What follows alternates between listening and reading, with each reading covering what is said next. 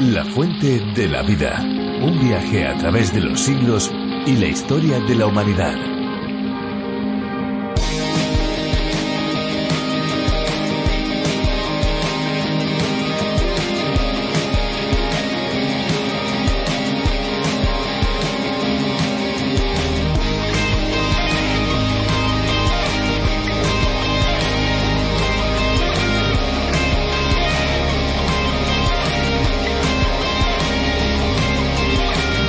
Le llaman el oro azul y no es para menos porque el agua se ha convertido en un suculento negocio. En un mundo en el que 663 millones de personas viven sin acceso a agua potable mejorada, según cifras de la Organización Mundial de la Salud y UNICEF, el ser humano gasta alrededor de mil millones de euros en comprarla envasada. Es decir, que según estas cifras, al año nos bebemos unos 120 litros de agua mineral por individuo, según estimaciones de la Asociación Nacional de Empresas de Aguas de Bebida Envasada. Está constatado sin ninguna duda que de todas las bebidas envasadas, el agua es la que más se consume.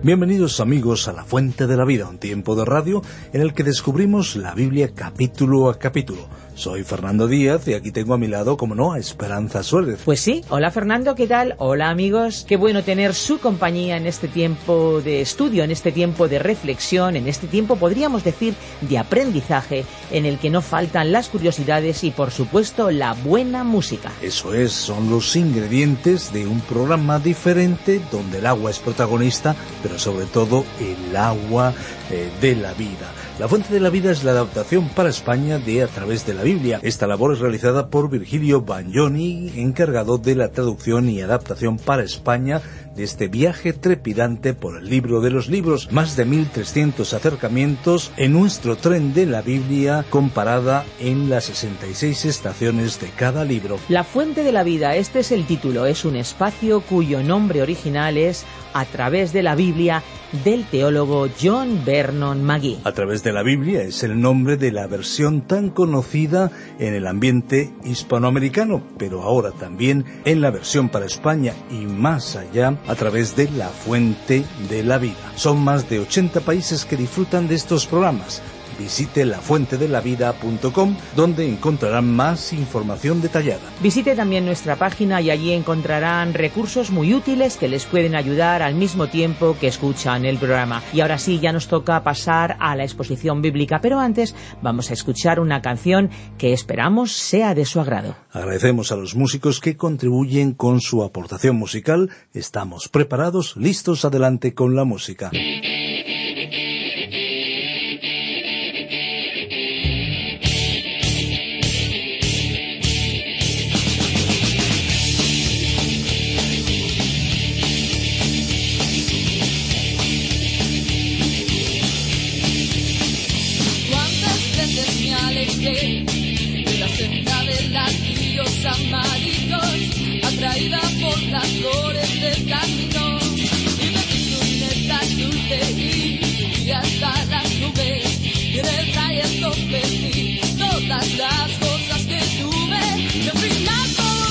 Sueños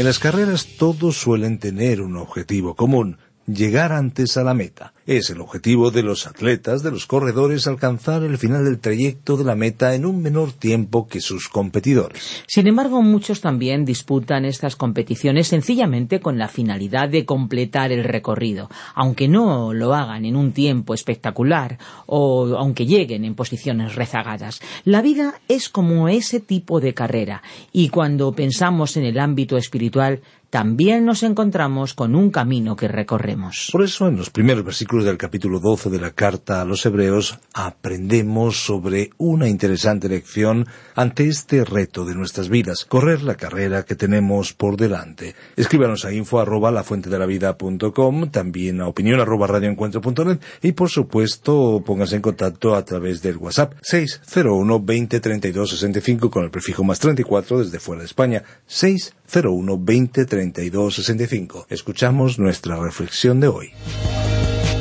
La fuente de la vida. Nuestro pasaje bíblico de hoy se encuentra en la epístola a los Hebreos capítulo 12 versículos 1 y 2. Continuamos hoy, estimado oyente, nuestro viaje por la epístola a los Hebreos. En nuestro programa anterior dedicamos el último párrafo del capítulo once a considerar la fe de otros héroes famosos de la fe que lograron resonantes victorias y obtuvieron el cumplimiento de promesas de Dios y evitaron la muerte en el cumplimiento de su misión. Pero también consideramos a otro grupo de héroes anónimos que no obtuvieron grandes victorias en el campo de batalla y que no protagonizaron actos de heroísmo ante grandes públicos, sino que soportaron las más grandes pérdidas familiares y materiales, sufrieron la burla y el desprecio, los más crueles castigos y torturas y las muertes más dolorosas. Al finalizar dijimos que hay multitudes de cristianos por todo el mundo que estarían de acuerdo en afirmar que la fe en Dios funciona porque lo han comprobado en sus vidas a través de las más variadas circunstancias, incluyendo dificultades económicas, problemas laborales, distanciamientos familiares o entre amigos, enfermedades propias o de seres queridos, en fin, a través de todas las experiencias de la vida, muchos seguidores de Cristo han comprobado que Dios actúa y que la fe, la confianza en Dios opera, funciona, que es real, que es genuina. Estimado oyente, esperamos que estos ejemplos humanos sobre la forma en que Dios valoró la fe de sus mensajeros nos trasladen del ámbito de la imaginación o la fantasía y nos introduzcan en el ámbito de la realidad. Es cierto que el calendario nuestro no está fijado necesariamente en conformidad con el calendario divino, pero a su debido tiempo, en el momento en que Dios lo considera oportuno y beneficioso para nosotros, él actúa y responde a nuestra oración. Y su respuesta puede o no coincidir con nuestros deseos. Pero, estimado oyente, esa respuesta será lo mejor que nos podría ocurrir. Y al comprender esto, nuestra fe resultará reforzada, porque aprenderemos la lección de que muchas veces consideramos a algo o a alguien como lo mejor para nosotros, y entonces Dios se complace en demostrarnos que Él tiene algo mucho mejor. Los discípulos le dijeron en una ocasión al Señor, Señor, aumentanos la fe. Que este sea también hoy nuestro ruego. La fe de aquellos héroes, tanto la de los famosos, de los más conocidos en las páginas de la Biblia, así como la fe de aquellos que fueron denominados anónimamente como los otros, se reforzó cuando aprendieron a ver la realidad de este mundo y la dimensión de todas las cosas de la misma forma en que Dios las ve. Y es así que ante nosotros tenemos otro gran capítulo de esta epístola en este interesante libro que estamos estudiando nos encontramos en una sección muy práctica de esta carta apostólica y en ella veremos que Cristo nos trae mejores beneficios y obligaciones o responsabilidades. El capítulo once ha sido llamado el capítulo de la fe de la Biblia. Y eso es cierto. Nosotros llamaríamos al capítulo doce el capítulo de la esperanza de la Biblia. Y al capítulo trece lo llamaríamos el capítulo del amor de la Biblia. Así que al encontrarnos en el capítulo doce lo dividiremos para nuestro estudio de la siguiente manera. En primer lugar consideraremos la carrera cristiana en los dos primeros versículos. Después veremos que los creyentes se encuentran ahora en luchas y conflictos entre los versículos 3 y 14. Luego, comenzando con el versículo 15 y hasta el final del capítulo, tenemos la sexta señal de peligro en este libro, o sea que encontramos una advertencia contra el peligro de la negación. Bien, entonces comencemos nuestra lectura en este capítulo 12 de la epístola a los Hebreos y en los dos primeros versículos que ahora leeremos encontraremos una maravillosa declaración sobre la carrera cristiana.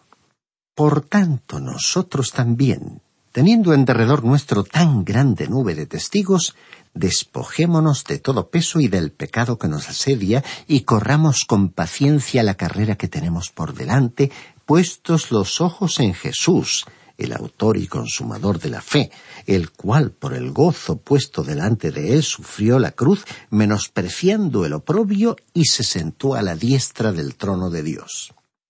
En la primera parte de la epístola a los hebreos leímos acerca del peligro de deslizarnos, es decir, de simplemente ser oidores y andar vagando y sin hacer nada en cuanto a la salvación de Dios. Ahora, en la última parte de esta epístola, el escritor estaba hablando a los creyentes que se encontraban en un estado estacionario, inmóviles. Sus consejos podrían expresarse de la siguiente manera. Participemos en la carrera. Pongámonos en movimiento en vez de permanecer quietos. Avancemos. Somos corredores.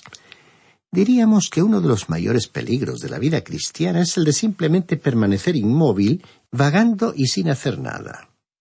Cuando uno se pierde en aquellos lugares del extremo norte o del extremo sur del mundo, debido a las bajas temperaturas, existe el grave peligro de congelarse hasta la muerte. El primer paso de ese proceso es quedarse dormido. Una persona en esas circunstancias tiene que luchar contra el sueño y debe mantenerse en movimiento porque de otra manera quedará congelada y morirá. Ahora nosotros diríamos que en un sentido espiritual, para nosotros los creyentes existe ese mismo peligro. Tenemos que obligarnos a permanecer despiertos y a mantenernos en movimiento, avanzando en nuestra relación con Cristo. De otra forma, sencillamente nos quedaremos dormidos. Examinemos la condición de muchos creyentes en el presente. Ellos también se jactan diciendo que el Señor ha llenado su vida el día en que creyeron en el Señor Jesucristo como Salvador y recibieron la vida eterna. Pero esta vida nunca ha rebosado manifestando una vida abundante. Ellos se han quedado tal y como estaban en el principio de su vida cristiana, y en sus copas de la vida, figurativamente hablando, han aparecido gran cantidad de elementos extraños. Por tanto, se nos dice que debemos avanzar, debemos vivir por la fe. ¿Por qué? Bueno, en primer lugar debemos decir que por tanto es otra de esas pequeñas frases o palabras que unen este capítulo con lo que ha sido dicho anteriormente, y eso es lo que sucede aquí. Dice, por tanto, nosotros también, teniendo en derredor nuestro tan grande nube de testigos. Por mucho tiempo hemos pensado que esos testigos de que aquí se habla eran los creyentes del Antiguo Testamento, muchos de los cuales fueron mencionados en este capítulo once, y que ellos estaban sentados en las tribunas observándonos a nosotros correr hoy en esta carrera de la vida. Bueno, personalmente no podríamos pensar en una ocupación más aburrida para ellos que vernos correr la carrera cristiana aquí en la tierra de la manera que algunos de nosotros la estamos corriendo. Así que ya no creemos que esto es lo que este versículo significa.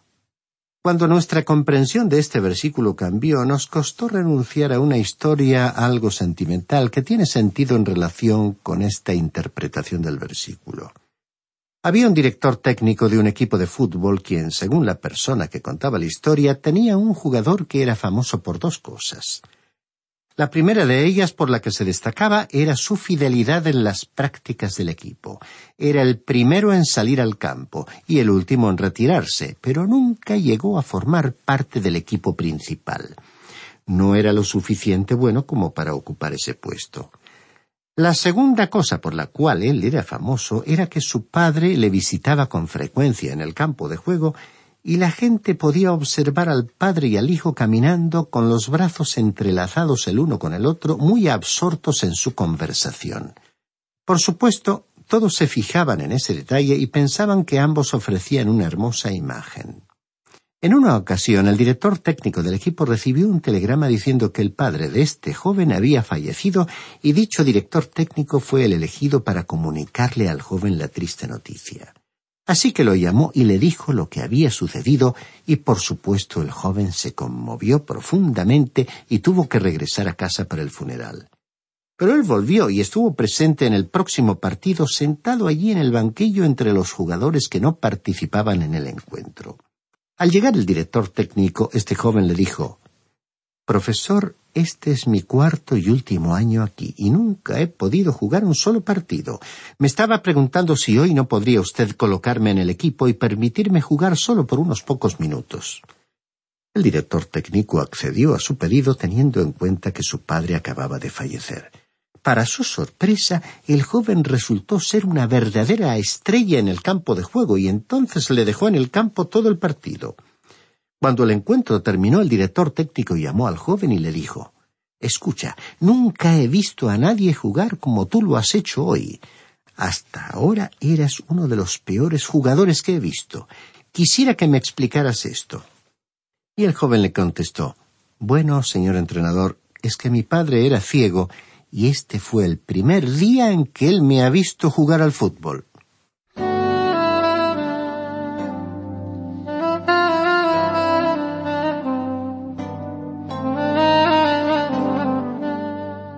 Si este pasaje de la Biblia significa que los creyentes del Antiguo Testamento que han partido antes que nosotros están como situados en una tribuna observándonos correr la carrera, entonces esta historia sería una buena ilustración.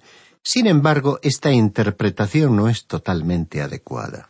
Los testigos no se encuentran sentados en la tribuna, sino que son los que ya han corrido la carrera antes y aquí en la tierra.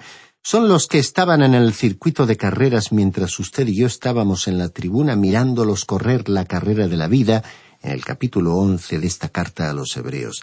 Y ellos la corrieron por la fe.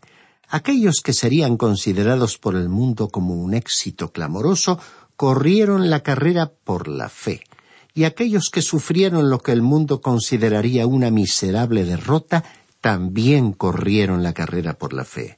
Aunque sufrieron y fueron muertos por la espada, fueron tan héroes como los anteriores. Todos ellos testificaron para nosotros los pudimos observar al recorrer el capítulo once y hubo muchos más en el Antiguo Testamento, como el mismo escritor nos advirtió en esa ocasión al decirnos que el tiempo le faltaría para contarnos de todos los demás. Ellos nos dieron a nosotros su testimonio y nos estimularon a correr esa carrera por la fe y a vivir por fe. Por lo tanto, la vida cristiana es aquí comparada con una carrera griega. El Señor Jesucristo es el camino hacia Dios y a lo largo del camino el creyente, como soldado que es, debe mantenerse firme, como creyente debe andar, pero como atleta tiene que correr la carrera. Y un día, estimado oyente, vamos a volar, y eso ocurrirá en el arrebatamiento de la Iglesia. Será como un viaje a través del espacio hacia la Nueva Jerusalén. Repasemos nuevamente este primer versículo de este capítulo doce. Dice, por tanto, nosotros también, teniendo en derredor nuestro tan grande nube de testigos, despojémonos de todo peso y del pecado que nos asedia, y corramos con paciencia la carrera que tenemos por delante. Aquí tenemos más verbos en el modo imperativo. Ahora, esta no es en absoluto una señal de peligro que ha sido colocada aquí, pero constituye un desafío para nosotros. Así que salgamos de la tribuna y descendamos a la pista de carreras de la vida y hagamos lo que Dios nos ha llamado a hacer, donde quiera que Él nos haya llamado a vivir, a actuar y a desarrollar nuestra existencia. Corramos la carrera cristiana y pongámonos en movimiento para Dios. Esta es aquí la idea total de este versículo. Se nos ha desafiado a correr con paciencia, como dice otra versión, despojémonos del lastre que nos estorba, en especial del pecado que nos asedia, y corramos con perseverancia la carrera que tenemos por delante. Dios nos ha salvado del pecado. En un sentido espiritual nos ha trasladado al cielo, en realidad al lugar santo, y nos ha hecho sentar en los lugares celestiales. Nos ha dado el Espíritu Santo. Pero a pesar de todo lo que nos ha provisto, el cristiano término medio tropieza, se cae y anda vagando, deambulando con rumbo incierto, como alguien que se encuentra perdido en la oscuridad. ¿Qué es lo que funciona mal en la manera de vivir la vida cristiana en la actualidad? Bueno, volvemos a reiterar lo que siempre decimos, porque pensamos que esa es en realidad la respuesta. El problema es que los creyentes no viven de acuerdo con la voluntad de Dios. Son salvos, dan testimonio de su salvación y eso es todo lo que llegan a alcanzar nunca mantienen un estudio serio de la palabra de Dios, el cual es esencial para el crecimiento espiritual. Debemos continuar hacia adelante, estimado oyente, porque estamos participando en una carrera. La vida cristiana, repetimos, es una carrera que se puede ganar o perder, pero es la única carrera en la que todos pueden ganar. El apóstol Pablo lo expresó de la siguiente manera en su primera carta a los Corintios, capítulo nueve, versículo veinticuatro. ¿No sabéis que los que corren en el estadio todos a la verdad corren? Vemos que todos corren para obtener un premio. Luego el apóstol Pablo continuó diciendo en el versículo 26, Así que yo de esta manera corro, no como a la aventura. Y nuevamente en su carta a los Gálatas capítulo 5 versículo 7, el apóstol reprendió a algunos de sus seguidores diciéndoles, Vosotros corríais bien, ¿Quién os estorbó para no obedecer a la verdad? Nosotros somos estimulados por estos testigos. Ellos no son sencillamente espectadores, sino que están testificando para nosotros. Nos están alentando, animándonos a correr la vida cristiana. El patriarca Abraham podría decirnos a usted y a mí que nos pongamos en movimiento, que salgamos a correr esa carrera impulsados por la fe, y lo mismo nos dirían el gran legislador Moisés y el profeta Daniel.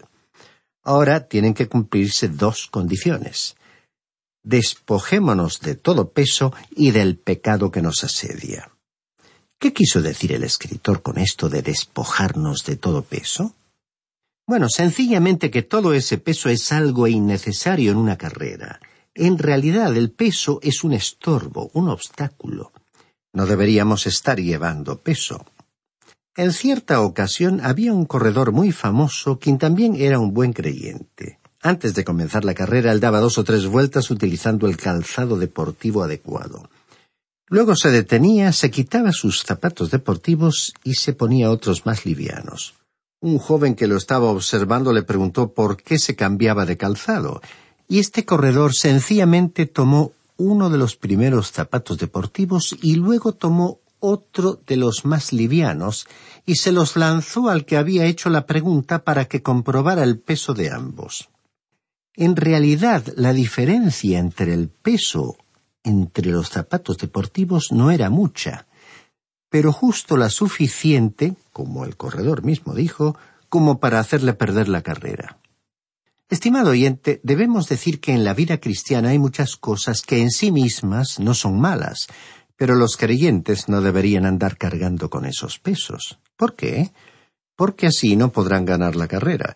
Usted tiene que determinar por sí mismo lo que puede hacer como hijo de Dios y yo tengo que determinar por mí mismo lo que yo puedo hacer como hijo de Dios.